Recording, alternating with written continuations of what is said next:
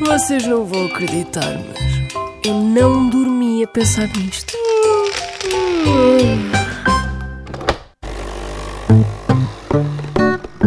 Sabe porquê que quando batemos com a cabeça e ficamos com um alto, dizemos que ficamos com um galo? Cocorococó, as galinhas acordam- acordam-nos de manhã. Não faço a mínima. Ficamos com um galo. Acho que isto é um bocadinho da tradição. Hum, Porque ficamos com, com inchaço e vermelhos. Tipo uma, uma crista de galo. Poderá ser por aí. Não sei. Não tem crista, portanto não faz sentido. Olha, confesso a minha ignorância. Porque ficas com uma crista como aos galitos? É muito parvo que eu nunca tinha pensado nisso. Nunca parei a pensar. Não, é perfeitamente normal. Ninguém nunca pensou nestas coisas. Queijas.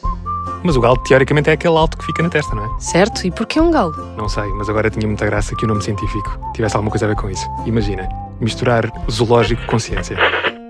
E não é que tem mesmo. A membrana que envolve os ossos do crânio é chamada de gália. E é abaixo dela que se desenvolve este tipo de hematoma que aparece quando eh, sei lá, damos uma pancada com a nossa cabeça. Este tipo de hematoma é chamado cientificamente de hematoma subgaleal. E daí, se calhar, os médicos começaram a dizer que é um galo, só para simplificar.